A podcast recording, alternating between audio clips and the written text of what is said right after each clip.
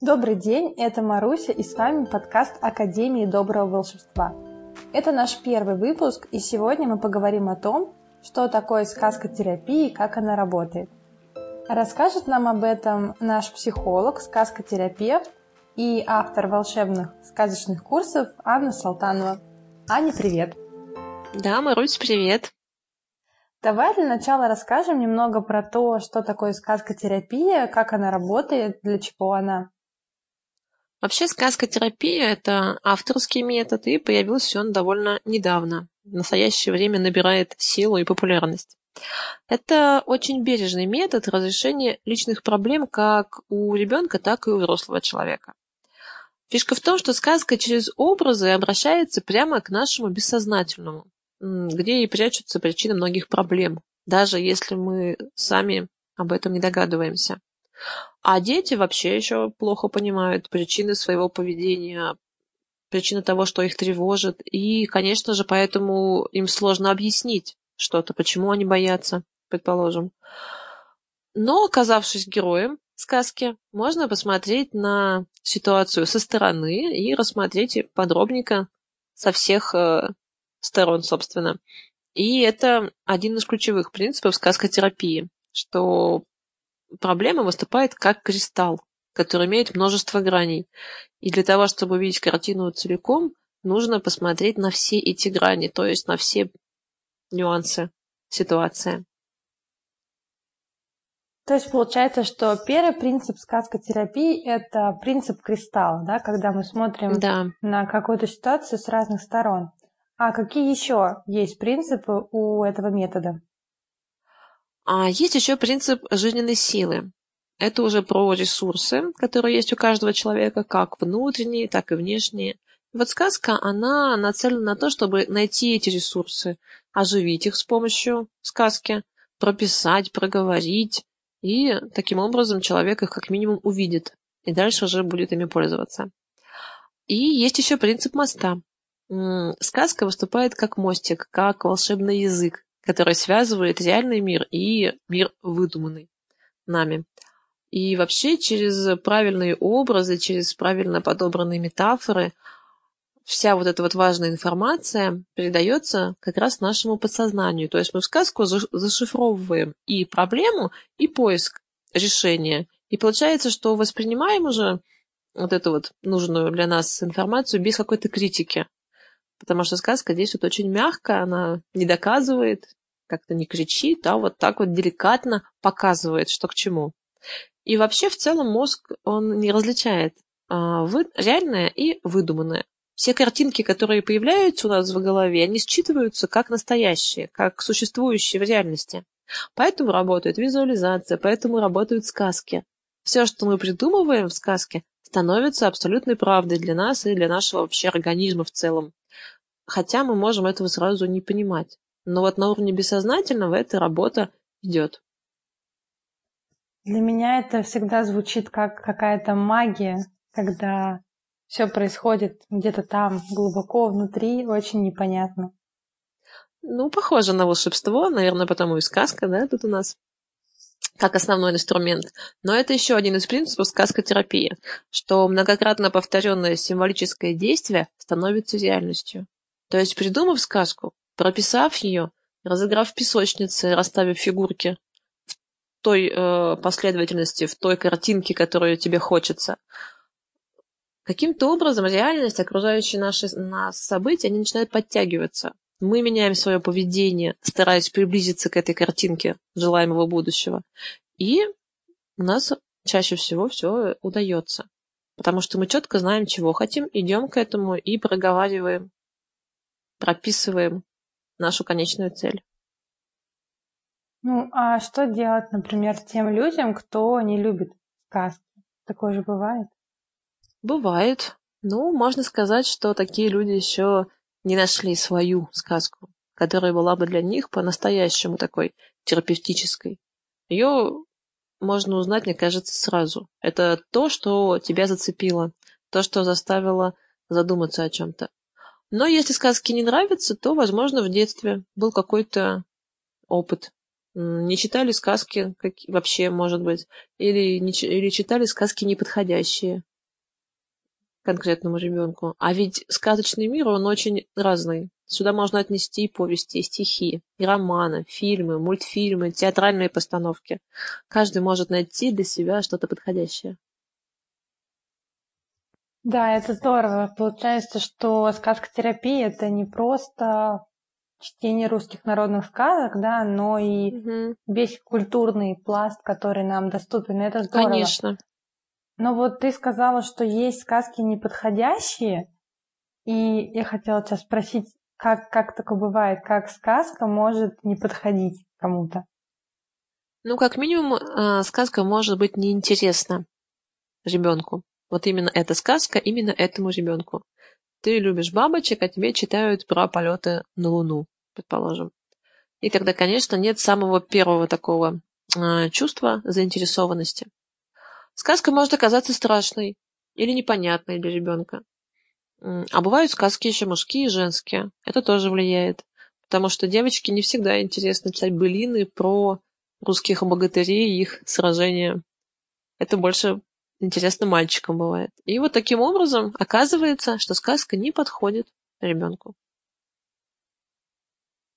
А может ли самая обыкновенная сказка быть терапевтической? Ну вот я, например, сейчас подойду к полке книжной у дочки, mm-hmm. возьму ее любую книжку, мы начнем с ней читать, и как определить, это сказка терапевтическая или обычная? Когда какое-то произведение вызывает отклик внутри, когда вот начинается та самая такая, знаешь, работа души, значит, сказка попала в цель и оказывает такое терапевтическое воздействие. И не всегда оно заметно с первого взгляда. Очень многие сказки деткам читаются для профилактики, скажем так, а, про дружбу, про взаимопомощь. Может быть, ребенок и так достаточно дружелюбен по отношению к другим, но сказка все равно будет как э, капля камень точит, лишний не, оказывает, не оказывается в данной ситуации. Но поэтому можно и обычную сказку сделать такой терапевтической, если она, скажем так, подошла ребенку, попала в точку его переживаний. Ну, а в таком вот случае может ли эту сказку подобрать сама мама без специальных навыков знаний психологии детской или сказкотерапии, mm-hmm. или желательно, чтобы это была а, работа профессионала, который в этом разбирается, который этому учился. Ну вот тут такая двоякая ситуация. С одной стороны, конечно, мама часто знает какие-то нюансы поведения ребенка, нюансы его каких-то сложностей, затруднений лучше, чем посторонний человек, даже, может быть, психолог, особенно в начале взаимодействия. А, и поэтому она может, да, э, учитывая эти особенности, подобрать сказку какую-то. С другой стороны, мама как раз в силу того, что она мамочка, и своим любящим взглядом или под давлением родственников или общества, да, из-за стремления к каким-то стандартам, из-за многих факторов ее взгляд может быть очень необъективен. И она не сможет увидеть то самое зерно проблемы, для которого и нужно писать сказку. Поэтому, конечно, эффективнее всего это работа в тандеме со сказкотерапевтом, с психологом, потому что, создавая сказку терапевтическую, конечно же, учитываются все нюансы конкретного ребенка, возраст, интересы, а, семейное положение, проживание и так далее. То есть такая вот э, подбирается сказка очень тщательно. И, конечно, есть еще вариант третий, это где-то, скажем так, обучиться на каких-то подходящих, хороших курсах, и не обязательно для этого именно диплом психолога иметь. Сейчас есть варианты научиться писать сказку, э, получая базовые знания. Хорошо, смотри, мы с тобой разобрали первую часть понятия сказкотерапии, да, мы поговорили про сказку, про образ, а, что тогда включается в понятие терапии? Как вот это вот лечение сказкой проходит, ну, и с ребенком, и если это читает взрослый, то со взрослым? Ну, вот терапия это тут тоже своего рода метафора, да, терапия в смысле заботы. Не просто лечение, а именно заботы. Сказки заботятся об эмоциональном состоянии человека. Они помогают прожить боль, поплакать, если нужно смоделировать желаемое будущее, попробовать какую-то модель поведения новую в безопасной ситуации в сказке. В роли сказочного героя вот все это, что я перечислила, сделает намного легче. Мы все умеем уже ухаживать за телом, учимся, постоянно развиваемся, прокачиваем навыки делегирования, тайм-менеджмент и так далее. Но как мы заботимся о своем внутреннем мире и об эмоциональном состоянии детей? Ну и обычно никак на самом деле. Потому что мы отмахиваемся от каких-то своих переживаний, которые кажутся или глупыми, или ненужными, или от переживаний детей, а они еще чаще кажутся взрослым какими-то несерьезными, что не из-за чего тут переживать. А вот сказка – это такой подручный инструмент, который позволяет прямо на месте, скажем так, а, и взрослому ребенку все свои эмоции как-то выплеснуть, прожить, рассказать их от имени героя какого-то. И вот получается, сказка – это как мостик между разумом и сердцем, между взрослым человеком и ребенком, чтобы находиться в контакте, а не игнорировать какую-то одну часть. Назови тогда пять причин, э, зачем нужно читать сказки или сочинять сказки для своих детей. Во-первых, ребенок из сказок получает первый опыт взаимодействия с миром. Малыш узнает про окружающий мир, природу, животных, про взаимоотношения между героями, под которыми, конечно, мы людей да, подразумеваем, и реальная ситуация. То есть он дома с мамой в безопасности видит разные ситуации, что-то о них узнает. И вторая причина вместе с героем ребенок может прожить проблемы какие-то, и свои, и героя, то есть поучиться сопереживанию, может выплеснуть какие-то свои эмоции, а это тоже очень важно для внутреннего такого баланса. Третья причина – это, конечно, поиск решения. В сказку мы сами, взрослые, можем зашифровать решение проблемы, которые ребенок может себе потом из сказки найти. И это ему поможет в реальной жизни. Потом сказка отлично развивает воображение, фантазию, творческие способности. Можно сказку менять, придумывать свои сказки, рисовать героев. То есть вот эта такая креативность, она имеет место быть. То есть сказка, она не статичная, с ней можно взаимодействовать. И еще одна очень важная причина – это, конечно, контакт с родителем. Все-таки сказка, она должна нравиться и маме, и ребенку, по большому счету. И вот в такой момент возникает такая некая волшебная связь, когда вы вместе с ребенком погружаетесь в волшебный мир, сказки, интересных историй, приключений, и такое единение наступает. И вот на этой базе очень хорошо как раз формируются доверительные отношения, когда можно рассказать что-то своему взрослому, не боясь, не скрываясь, а искренне чем-то поделиться. Вот эти вот отношения между родителем и ребенком, это, наверное, самое важное. Знаешь, я слышала, э, что ну, сейчас достаточно модно э, говорить о развитии эмоционального интеллекта и не только у взрослых, но и у детей. И да. постоянно говорится о том, насколько это важно, как мы должны этому уделять свое внимание. Вот скажи, сказки, они как-то помогают развивать эмоциональный интеллект? И если помогают, то как? Конечно. Сказка – это первое вообще знакомство ребенка с миром эмоций с миром добра и зла и других категорий, таких нравственных. Ребенок видит, как э, герой реагирует на трудности, как принимает решения. И для него это очень важная информация. Так малыш начинает как-то понимать, осознавать, что нужно помогать, не унывать, дружить, какие-то вот другие прописные истины. То есть он получает такую информацию. Плюс к этому ребенок э, переживает все приключения вместе с героем он их проживает эмоционально вместе с героем. Ребята маленькие особенно очень хорошо себя идентифицируют с героями сказки, поэтому у них такое чувство, как будто они прямо находятся в этой сказке. И таким образом ребенок может прочувствовать целую гамму эмоций, познакомиться с ними в безопасной остановке. Потому что что такое интеллект эмоциональный? Это умение понимать свои эмоции, эмоции других людей, а также контролировать свои переживания эмоциональные. И, конечно, первый шаг узнать вообще про них что-то. Как это злиться, как это смеяться, пока в животе не, не будет колоть и так далее. И вот вместе с мамой, читая сказку дома, можно в безопасности поплакать, покричать, посмеяться, бурно обрадоваться, все что угодно сделать, даже испугаться.